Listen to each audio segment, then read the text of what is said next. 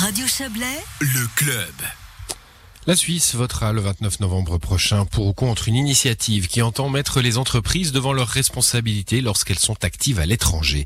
L'initiative, soutenue entre autres par la gauche, mais aussi par un comité de personnalités de droite, souhaite que les grandes entreprises, les multinationales, qui ont leur siège en Suisse, doivent rendre des comptes ici si elles ne se comportent pas ailleurs comme elles doivent se comporter ici. On parle ici principalement de droits humains et de respect de l'environnement. Un comité valaisan contre ce texte a développé ses ce matin. On en parle avec vous, Philippe Nantermo. Bonsoir. Bonsoir. Vous êtes conseiller national PLR euh, valaisan. Alors les, partisans de l'initiative ont un argument d'exemplarité. Hein. On ne se comporte pas à l'étranger différemment qu'on ne devrait le, faire ici. Euh, et les entreprises qui le comprennent donnent une bonne image de la Suisse, alors que les quelques-unes qui ne le font pas, au contraire, donnent une mauvaise image du pays et des autres entreprises. Cet argument euh, d'exemplarité ne vous convainc pas? Pas tout à fait, parce que en réalité, cette initiative ne, vise pas à donner des exemples, elle vise à introduire un article dans la Constitution, un article qui donne des accès euh, aux tribunaux. Et euh, je ne suis pas d'accord avec l'idée euh, des initiants qui veut qu'on devrait se comporter de la même manière partout autour de la planète qu'on se comporte en Suisse. On doit se comporter partout où on est de manière conforme au droit en vigueur là où on se trouve. Et le droit suisse n'a pas pour vocation de s'appliquer partout autour de la planète de la même manière. les pays dont on parle ont aussi des États, ont des parlements, des exécutifs qui décident d'adopter des lois et il n'est pas normal que des entreprises suisses ne soient pas soumises à ces lois-là, là où ils se trouvent, mais devraient tout à coup être soumis au droit suisse, alors que la Suisse ne peut finalement faire des lois que pour son propre territoire. Il y a, un précédent hein, euh, dans, un autre domaine du droit. Il y a des pays comme ça, euh, c'est le cas de l'Espagne par exemple, hein, qui peut aller chercher euh, dans une toute autre juridiction, qui peut aller attaquer un, personnage qui se serait mal conduit du point de vue des droits humains. là pour le coup, c'est pas convaincant non plus pour vous. C'est chacun son chacun son domaine?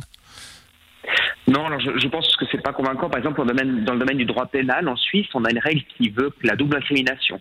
Il faut, pour que l'on puisse condamner quelqu'un en Suisse pour qu'il ait fait commis un acte euh, illicite à l'étranger, que l'acte soit punissable, y compris dans le pays où il a été commis et en Suisse.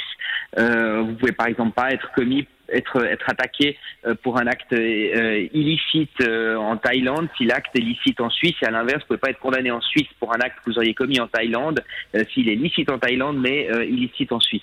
Et avec cette initiative-là, on, supprime ce principe-là qui veut que le droit suisse s'applique uniquement en Suisse. Mais imaginez l'inverse. Imaginez demain qu'une entreprise française qui a des, des, des, succursales en Suisse, c'est par exemple le cas en Valais de Sanofi qui a une usine à Viège avec Alonza, eh bien condamnée en France parce qu'elle respecte en Suisse le droit suisse. On pourrait imaginer par exemple qu'un tribunal français condamne Lonza parce qu'à Viège, euh, il respecte le droit du travail suisse qui est très laxiste au regard du travail français. On n'a pas le droit de grève, on a des vacances beaucoup plus courtes, on a une semaine euh, qui, est, qui est infiniment plus longue que la semaine. On, on entend bien, on entend bien votre exemple, euh, Philippe Nantermo. Je ne vais pas vous le laisser dérouler trop longtemps parce qu'on n'a pas trop de temps, mais on, entend bien cet exemple-là. Évidemment, ce texte sur les, les entreprises responsables n'est pas destiné à, à, ce genre de cas qui, qui, qui occuperait deux pays européens. Hein. On pense à, à, des à des à des, enfin, à des populations euh, qui ont difficilement accès aux droits dans leur pays, qui euh, subissent parfois des dégâts sur leur environnement ou des dégâts sur euh, le travail des enfants, etc. c'est c'est c'est là que que, que vise que vise cette initiative. En, théorie, c'est l'objectif. En pratique, on nous parle de l'application des droits humains internationalement reconnus, mais ce droit-là n'existe pas, en fait. Euh, D'abord, les droits de l'homme ne sont opposables qu'aux États. Même si vous allez à la Cour européenne des droits de l'homme, vous ne pouvez pas le faire contre une entreprise ou un particulier. C'est toujours contre un État que vous, portez une plainte. Et puis, euh, les, droits universellement reconnus n'existent pas. Il y, a des, conventions de l'ONU sur les droits de l'homme, mais elles sont extrêmement larges. Elles incluent, par exemple, la garantie de la propriété, hein, au même rang que les autres droits. Et euh, si on suit logique des initiants, alors euh, on pourrait l'appliquer en effet entre États européens, parce que la, garantie de la propriété qui protège votre véhicule comme votre maison euh, pèse aussi lourd que votre liberté d'expression ou même d'une certaine manière votre, votre droit à l'intégrité physique. En tout cas, ce sont des articles qui figurent dans les mêmes conventions internationales. Donc leur mise en œuvre serait très compliquée à faire et contrairement à ce que disent les initiants, c'est pas aussi flagrant qu'elle s'applique comme ils veulent le faire croire uniquement pour des pays qui, qui n'auraient pas d'État stable. Hmm, bon, le but est bon, la méthode est mauvaise. Hein, c'est ce qu'on entend dans votre argumentaire. Je dis le vôtre, celui du, du comité.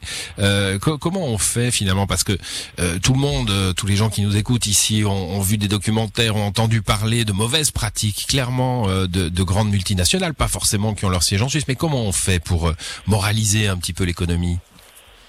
Bon, bah, je pense du point de vue du consommateur, il y a déjà des choix à, faire et, il n'est pas rare qu'une entreprise soit euh, montrée du doigt quand elle a des comportements inacceptables. Et ça, c'est le, choix du consommateur. Ensuite, d'un point de vue juridique, euh, contrairement à ce qu'on essaie de faire croire, ces 30 dernières années, il y a eu des progrès extraordinaires dans les pays qu'on appelait avant les pays du tiers-monde. Et maintenant, on parle des pays, euh, des pays qui sont développés maintenant, où finalement, il y a pu avoir un développement économique important qui a donné des moyens aux États pour mettre en place des systèmes juridiques qui fonctionnent. Preuve en est d'ailleurs, il y a énormément d'exemples d'entreprises suisses, compris, qui ont été condamnées à l'étranger, parfois lorsqu'elles elles ont commis des violations euh, du, droit euh, local euh, en matière environnementale, en matière sociale. Et même les exemples qui sont pris par les émissions, hein, les exemples en Amérique latine, en réalité ont abouti à des condamnations sur place des entreprises ou des, ou des sous-traitants suisses parce qu'il y avait des violations du droit local et il n'est pas nécessaire que la Suisse vienne tout à coup s'ajouter au corpus législatif local. Je voudrais quand même dire, dans, dans, les exemples qui sont donnés, on nous parle de l'Inde, qui est la plus grande démocratie du monde, qui a des institutions qui fonctionnent,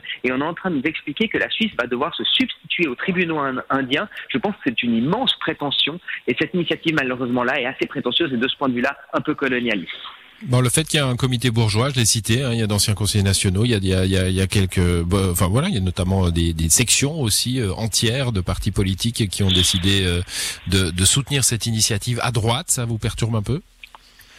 Bon, c'est pas très agréable, mais il faut dire que les partisans euh, jouent la corde de l'émotion depuis le début de la campagne, euh, qui dure depuis en fait euh, maintenant plusieurs années, puisqu'on voit ces affichettes orange, ces, ces, panneaux orange suspendus au balcon depuis longtemps.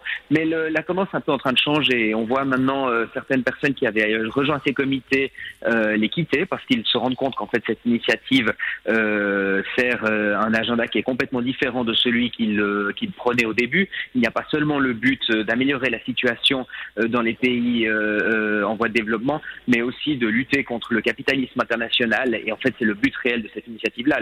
On, on, tire sur les multinationales dans la campagne, alors que le, le texte de l'initiative n'en parle pas. Elle parle des entreprises, ce qui fait que les PME sont aussi concernées. En réalité, ouais, j'ai un mot là-dessus. D'ailleurs, on est à, on est à la fin, mais là, vous me, vous me tendez la perche. Vous embarquez les PME avec vous euh, dans votre argumentaire. Elles sont pas concernées, ou alors une infime minorité d'entre elles qui travailleraient directement avec des pays, euh, avec des pays concernés. Mais sinon, euh, faut pas, vous, vous faites un peu peur aux, aux PME là qui sont pas concernés en fait.